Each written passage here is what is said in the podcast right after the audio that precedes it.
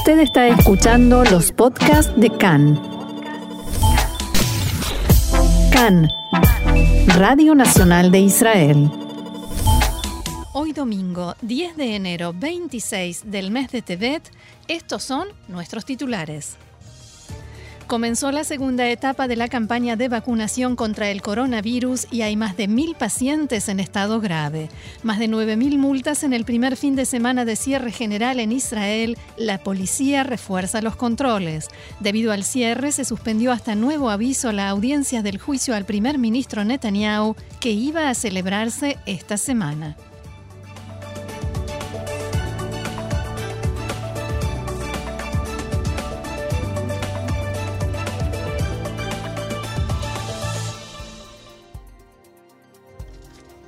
Vamos entonces al desarrollo de la información. Por supuesto, coronavirus es el protagonista de las noticias. De cada una de nuestras aperturas. Así es. Empezamos con los datos. El Ministerio de Salud informó que en el día de ayer se registraron 5.030 nuevos casos de infectados por coronavirus.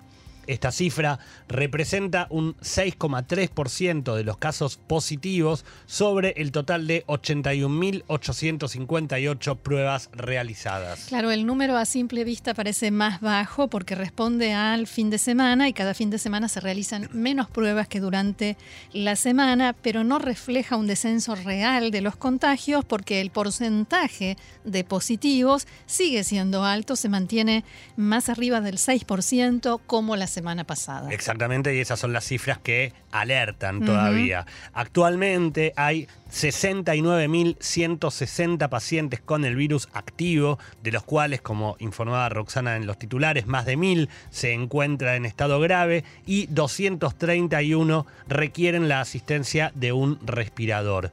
Desde el inicio de la pandemia, en Israel se han registrado 487.034 infectados con coronavirus, de los cuales 3.645 han fallecido a causa de la enfermedad.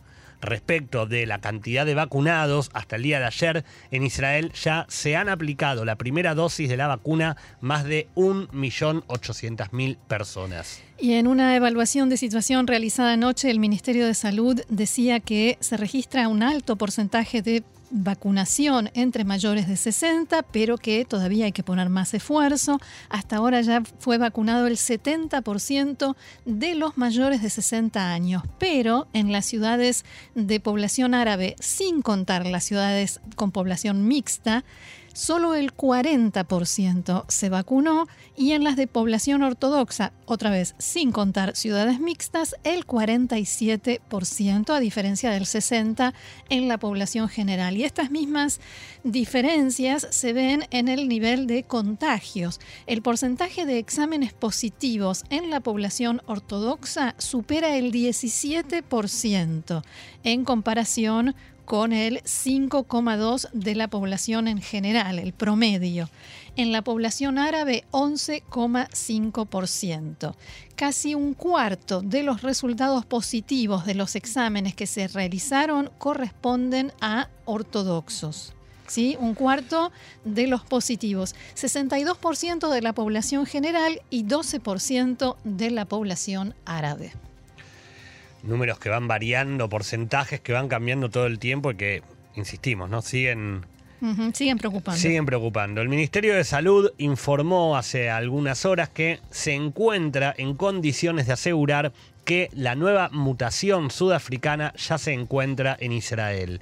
Según el comunicado, se han detectado cuatro portadores con esta cepa que derivan de dos cadenas diferentes de contagio. Por un lado, una persona que regresó al país en vuelo desde Sudáfrica y por otro lado una familia que declaró haber estado en contacto con otra persona que regresó al país. Desde el mismo lugar. Desde el mismo lugar. Asimismo, pero que no es la misma persona que regresó directamente. Asimismo, sostienen que ambas variantes del virus, la británica y la sudafricana, son más contagiosas, pero probablemente no sean de mayor eh, gravedad. Al respecto de las nuevas cepas y las vacunas, el nuevo presidente de la Asociación de Médicos de Salud Pública, profesor Nadav Davidovich, quien además es director de la Escuela de Salud Pública de la Universidad Ben Gurión, realizó las siguientes declaraciones.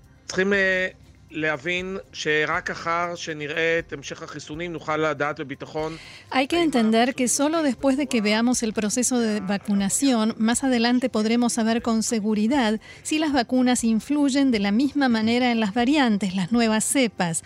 Todo parece indicar que sí, de acuerdo con diferentes modelos que se hacen en el mundo. Las variantes principalmente contagian más rápido, pero al parecer las vacunas influirán de la misma manera y esto es una noticia excelente. Sin embargo, hay que continuar con las precauciones y espero que esto sea una lección para el Estado de Israel que siga invirtiendo en investigaciones genéticas tanto respecto del coronavirus como de otras enfermedades. Y estamos en cierre desde el jueves, desde la medianoche del jueves al viernes, para evitar confusiones. Eh, y desde el comienzo de este tercer cierre y hasta anoche, la policía entregó 9.178 multas por transgresiones a las normas impuestas por el gobierno en el confinamiento. La policía de Israel dio a conocer anoche el número e informó que se han desplegado miles de agentes en una variedad de lugares en el área urbana e interurbana para supervisar y hacer cumplir las normas en todo el país, con el fin de evitar que el virus continúe propagándose en Israel. La policía también informó que la mayoría de las multas se registraron por alejarse a más de un kilómetro de la vivienda para una actividad no permitida y también por aglomeraciones o reuniones prohibidas, un total de 7.255.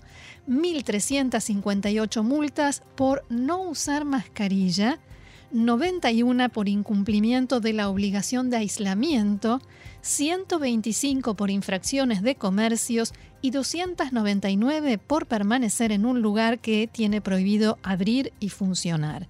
Incluso hubo algunos casos afortunadamente no muchos, de personas con diagnóstico confirmado de corona que fueron detectados por los agentes de policía en los controles de carreteras. En Tel Aviv, como todos los sábados, las playas y parques se llenaron de gente. Agentes de policía pasaban por las playas y los parques y advertían a la gente con megáfonos para que se dispersara, pero muchos se quedaban en el lugar haciendo deportes y otros simplemente tomando sol. Doy fe. Escuché toda la tarde de ayer el megáfono de la policía pidiéndole por favor a la gente enfrente de mi casa que se, que se vayan a sus casas.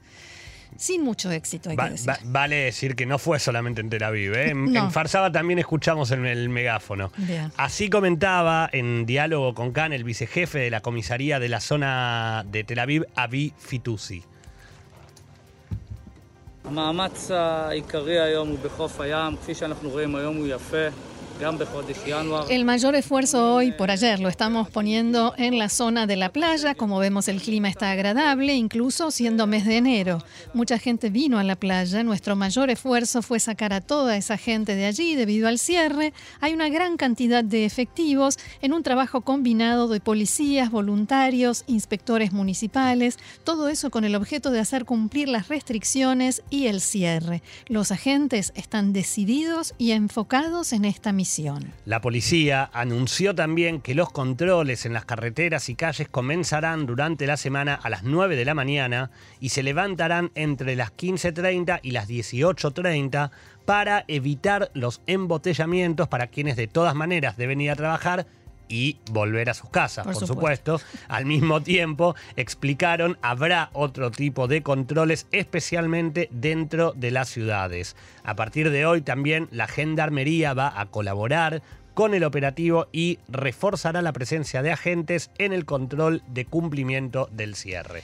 Gaby, ¿cómo está la situación en la población ortodoxa en este cierre? Bueno, a pesar del cierre que rige para todo el país y aun cuando varias facciones de la ultraortodoxia se alinearon con las medidas tomadas por el gobierno, hoy a la mañana se observaron como diferentes escenarios en las localidades de mayor población religiosa. Las calles de Bnei Brak, por ejemplo, hoy parecían casi desiertas, aunque se espera pensar cuánto durará esto, ya que generalmente los estudiantes que hoy no fueron a los colegios provienen de hogares que no tienen conexión a Internet y entonces el aprendizaje a distancia se convierte en una tarea casi imposible. En el barrio Meayearim, en Jerusalén, todo parecía transcurrir como si no existiera cierre, ya que muchos niños se dirigieron a las diferentes instituciones para continuar con sus estudios de Torah. Lo mismo ocurrió con negocios también en Meayearim, que en su mayoría hoy abrieron sus puertas como de costumbre. Eh, vale recordar, si bien el jueves pasado el rabino Jaime Kanievski había decidido que no debían impartirse clases, la comunidad jaredí dijo esta mañana que la educación está por encima de todo y textualmente no queremos ver a nuestros hijos en las calles y no queremos que se deterioren sin la Torah. De hecho, ayer se celebró una fiesta para la nieta de un rabino en Mea Shearim. Entiendo que también en Betarilit hubo movimiento, hubo acción. Exactamente. En Betarilit la policía debió interceder en una sinagoga por presuntas violaciones a las medidas de cierre. Una situación similar se observó en Modi'in Ilit luego de que la policía intentara ingresar a un centro de estudios y la entrada fuera bloqueada tanto por padres como por maestros. ¿Qué pasa en las yeshivot donde los alumnos estudian pero también viven? Bueno, en ese caso, como habíamos contado, entre las medidas eh, que se tomaron para el, para el cierre actual, los chicos, los niños que estudian en las yeshivot pueden estar como están viviendo mientras no salgan de la institución y estén encerrados ahí, por lo menos durante 30 días. Y decimos por lo menos porque eh, algunas yeshivot toman como fecha de partida el cierre, pero otras toman como fecha de partida que hay muchos niños que están desde Hanukkah. Entonces, mm. cuentan esos 30 días desde que terminó Hanukkah. Eh, y mientras se mantengan estudiando en cápsulas, entonces las yeshivot pueden seguir funcionando. Bien, y al mismo tiempo que comenzó a cumplirse el cierre general, se inició la segunda etapa de la campaña de vacunación en la que las personas que ya recibieron la primera dosis comienzan a recibir la segunda. Al igual que en la primera ocasión, también ayer el primer ministro Benjamin Netanyahu fue el primer ciudadano israelí que recibió la segunda dosis de la vacuna contra el coronavirus.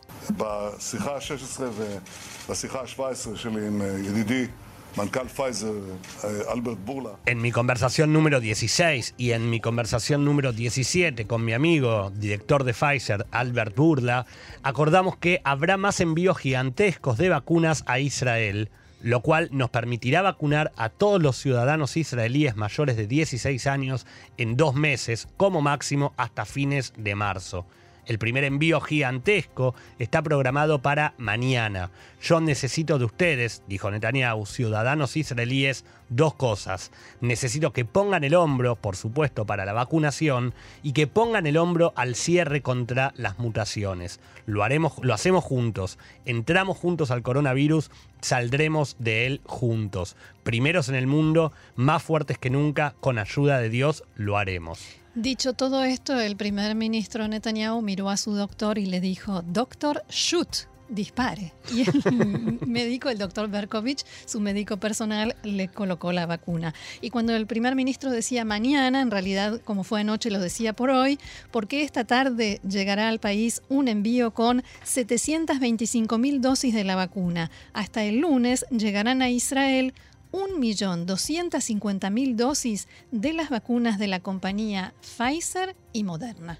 Más información de Corona, por supuesto. El vicedirector del Ministerio de Salud, profesor Itamar Groto, dijo que espera que estemos en el pico máximo de los contagios y veamos pronto un cambio de tendencia para bien. En declaraciones a Cannes, Grotto dijo que si observamos un descenso en la cantidad de enfermos en estado grave, se podrá reevaluar las restricciones. Respecto de la mutación sudafricana, Grotto dijo que no es muy diferente de la británica y que habrá otras mutaciones como sucede con todas las enfermedades. Grotto también dijo que el personal docente está en, en un lugar preferencial en el orden de prioridades para la vacunación una vez que finalice la etapa de vacunar a la población mayor de edad. También estimó que la vacunación de la población en general se realizará en base a la edad, a menos que haya una gran respuesta de la gente a la convocatoria a vacunarse. Al mismo tiempo se dio a conocer que las Cupot Jolim, las mutuales de salud, comenzarán a llamar esta semana al personal docente de todo el país para que sean vacunados contra el corona, aunque durante el fin de semana fueron vacunados aproximadamente mil profesores, maestros de jardines de infantes y personal de Bitso que trabaja con jóvenes en situación de riesgo.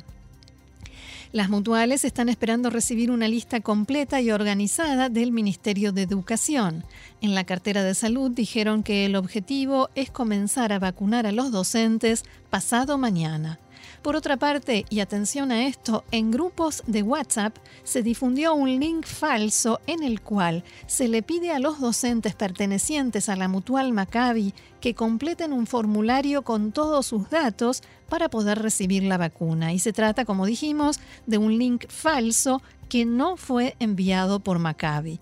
Respecto de la demora en la vacunación de los maestros y el personal docente en general, la secretaria, general del Sindicato de Maestros, Yafa Ben David, insistió con la amenaza de huelga y dijo que seguirá en pie hasta que todo el personal docente sea vacunado.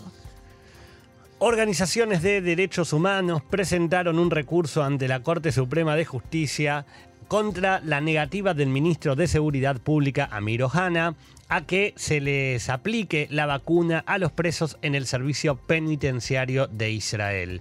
Entre estas organizaciones se encuentran Médicos por los Derechos Humanos y la Asociación por los Derechos Civiles, que exigen que se vacune a la población carcelaria de acuerdo con los criterios establecidos por el Ministerio de Salud para la población en general en el recurso alegan que hay que dejar de vacunar primero al personal de las cárceles, como ordenó Hanna, en lugar de a los presos. El ministro Hanna dijo esta mañana en declaraciones a Cannes que su decisión de no vacunar a los presos es lógica, especialmente cuando se ve que muchos sectores de la población, como por ejemplo los docentes, todavía no fueron vacunados y no está claro por qué hay que dar preferencia precisamente a los presos. Ohana reiteró que los dichos del asesor letrado del gobierno, que le, dijo que sí tenía que, eh, durante el fin de semana fue, que sí debe vacunar a los presos siguiendo el mismo orden establecido por el Ministerio de Salud. Ohana reiteró que estos dichos del asesor letrado no son más que consejos de un asesor que se pueden aceptar o no. Sin embargo, este mediodía el ministro de Salud, Yuli Edelstein, señaló que el único organismo que determina los procedimientos de vacunación es el Comité de Prioridades, que es un organismo profesional en el cual él, Edelstein, confía. El director general del Ministerio de Educación, Amit Edri, comunicó que debió ingresar en proceso de aislamiento obligatorio luego de haber estado en contacto con un colaborador que fue diagnosticado con coronavirus. Después de someterse a una prueba de corona, Edri manifestó que se siente bien y que no sufre ningún síntoma. Asimismo, expresó que realizará el confinamiento en su casa y que continuará trabajando desde ahí de acuerdo con sus horarios y obligaciones diarias. Y una nueva noticia de renuncia de un funcionario público profesional. Hemos visto varias en este tiempo de corona, tanto en el Ministerio de Hacienda como en el Ministerio de Salud. El profesor Hagai Levin, presidente de la Asociación de Médicos de Salud Pública de Israel y miembro del equipo de expertos que asesora al gabinete de corona, anunció anoche su renuncia al cargo. Abro comillas, en vista de la situación que vivimos y las serias amenazas a la salud pública durante este periodo y en vista de la decadencia política y de valores, siento un profundo compromiso de evaluar en qué forma puedo tener mayor influencia para el público en Israel y más adelante en las noticias políticas vamos a ver que ya, ya lo evaluó y ya decidió.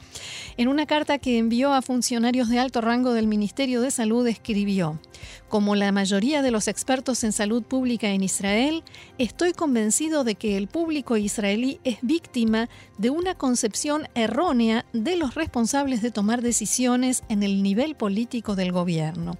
A pesar de los esfuerzos de los profesionales de impulsar un enfoque sanitario en el manejo de la crisis, este no se aplicó en Israel.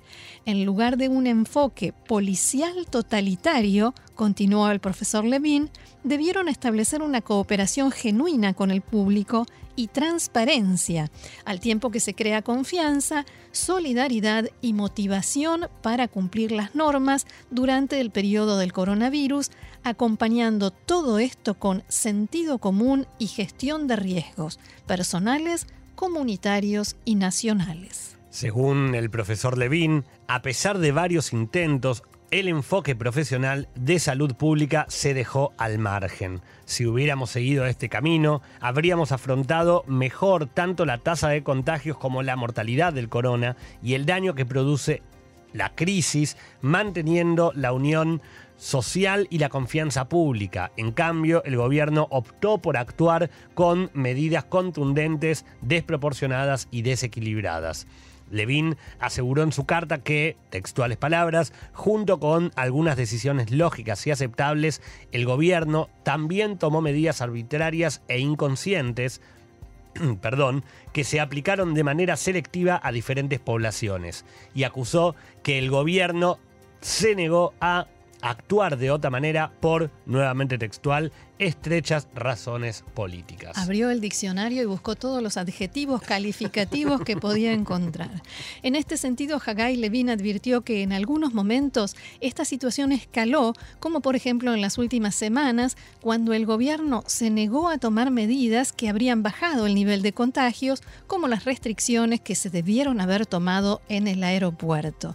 Y eso nos ha llevado al cierre general con sus consecuencias destructivas. Todo ello sostuvo ha despertado entre la ciudadanía una gran desconfianza y temor a que las decisiones se tomen por consideraciones personales y no profesionales por parte de la más alta jerarquía política una nueva postergación en el juicio al primer ministro Netanyahu. Los jueces del Tribunal de Distrito de Jerusalén decidieron no llevar a cabo la audiencia que estaba prevista para el miércoles para una fecha aún no establecida política y judicial, me olvidé. La audiencia de esta semana se iba a celebrar para que los abogados defensores presenten su respuesta a la demanda, pero por el cierre y el coronavirus pidieron una postergación que en principio les habían dicho que no y este fin de semana finalmente se las aceptaron, el viernes más precisamente, y ahora los abogados defensores presentaron un pedido a los jueces, un pedido conjunto y urgente en nombre de todos los acusados para una postergación breve, según dicen, de una semana de la presentación por escrito de la respuesta a la demanda, porque se tiene que hacer por escrito y ante el tribunal. Y esa presentación debía hacerse mañana.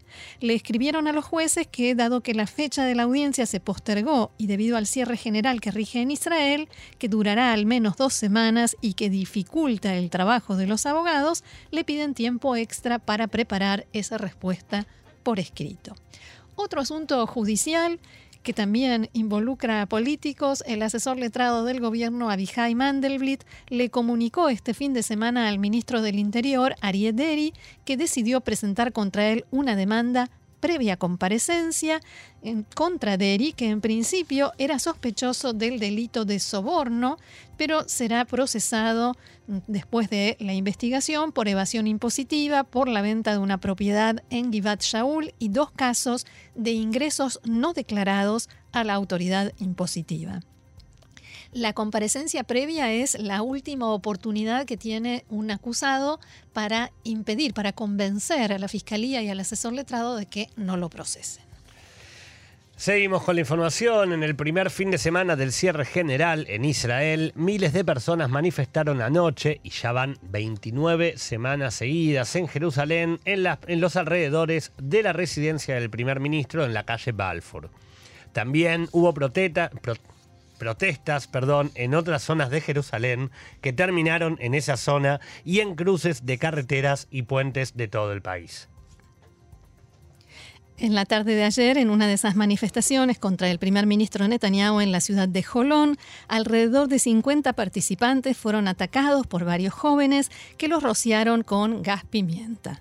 La policía arrestó a un sospechoso, un joven de 23 años. El movimiento de las banderas negras expresó en un comunicado que desde hace meses está llevando a cabo una despiadada campaña de incitación contra quienes manifiestan contra la corrupción gubernamental. Como resultado de la incitación, hubo cientos de agresiones que están documentadas. La organización Ein Matzav, otro de los grupos que protesta allí en Balfour, afirmó que la incitación y las mentiras que salen de la casa en Balfour de un primer ministro acusado de varios delitos se intensifican antes de las elecciones. Y comentábamos esto del proceso del juicio al primer ministro Benjamin Netanyahu, esta postergación de la audiencia fue también protagonista de muchos de los cánticos de protesta. De las manifestaciones de ayer. Mientras tanto, las partes siguen discutiendo si hubo o no un intento de los manifestantes de irrumpir en la residencia del primer ministro el sábado pasado. Los organizadores de las manifestaciones que protestan frente a la, a la entrada trasera de la residencia están pensando en cancelar este tipo de manifestación y concentrarse del mismo lado que todos los demás. Esto después de los informes que se dieron a conocer, según los cuales el primer ministro y su familia fueron llevados a una habitación protegida debido a que los manifestantes pasaron las vallas policiales. Esto no anoche, sino el sábado pasado. Los custodios cumplieron con el reglamento y se colocaron alrededor de los miembros de la familia y se reforzó la presencia de efectivos afuera de la casa. Esta información se dio a conocer justamente después de lo sucedido en el Capitolio hace apenas unos días, la barbarie y la violencia. El Servicio General de Seguridad comunicó que no tiene intención de aumentar el nivel de protección que brinda al primer ministro Netanyahu ni hacer cambios en la custodia de la residencia oficial. Uno de los organizadores de las protestas, el abogado Daniel Haklay, decía acá en lo siguiente.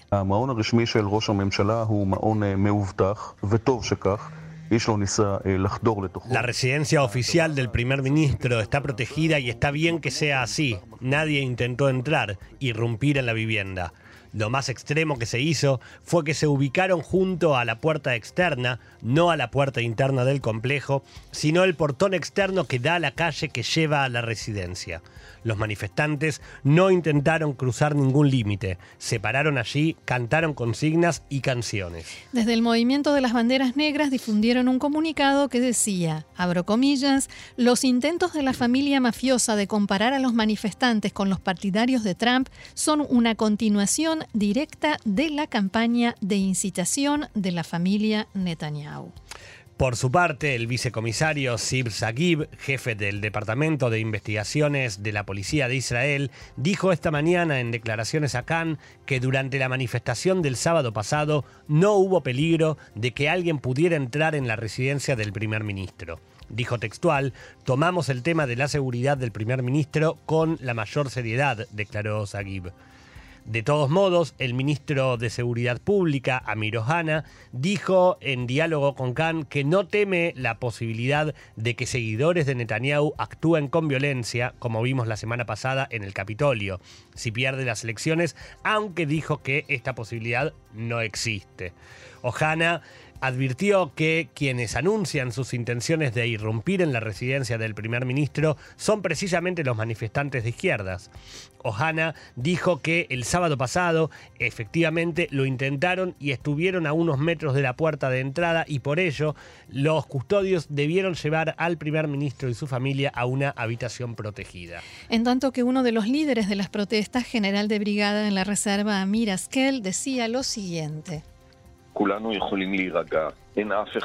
Todos nos podemos calmar. No hay nadie que quiera o planee irrumpir en la residencia del primer ministro. No hubo ningún intento ni intención alguna de derribar las vallas. Es un vergonzoso intento por ponernos en la misma categoría que los matones que asaltaron el Capitolio.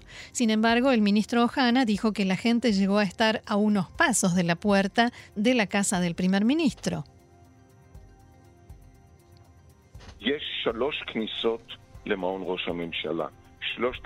Hay tres entradas a la residencia del primer ministro, respondía Askel. En las tres hay un portón de hierro con medios de protección. Desde esos portones hasta la casa hay 100 metros de distancia. Hasta hace algunos años se podía caminar por la calle Balfour, pasar por ahí, la gente común.